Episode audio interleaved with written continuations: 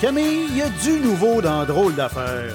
Tu me niaises? Ben non, puis tu me niaises, c'est justement le titre de ma nouvelle série dans laquelle je te présente une étude ou une anecdote qui vont te faire dire Tu me niaises.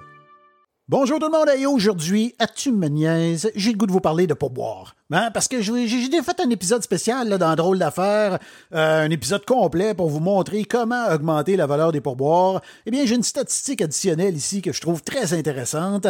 En fait, euh, vous savez, hein, quand on va au restaurant, souvent, le serveur ou la serveuse nous amène l'addition avec un petit bonbon. Et ça, sachez que c'est pas inoffensif. En fait, on fait pas ça pour rien.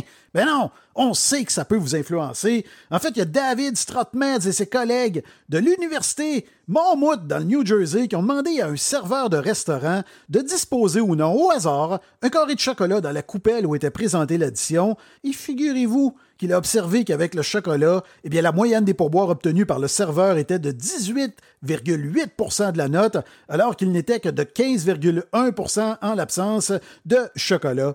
Et il y a une autre expérience qui a confirmé ces premiers résultats. En fait, le montant du pourboire atteignait 21,6% lorsque deux chocolats étaient placés dans la coupelle.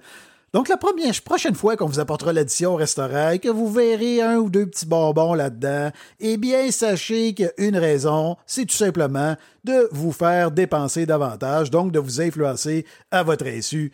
J'espère que cette étude-là vous a fait dire tu me niaises, hein? Et si vous voulez en savoir plus sur moi ou encore vous souhaitez retenir mes services comme conférencier, bien c'est simple, allez visiter mon site web, le jfguitar.com. Sur ça, je vous souhaite une excellente journée, je vous dis à très bientôt.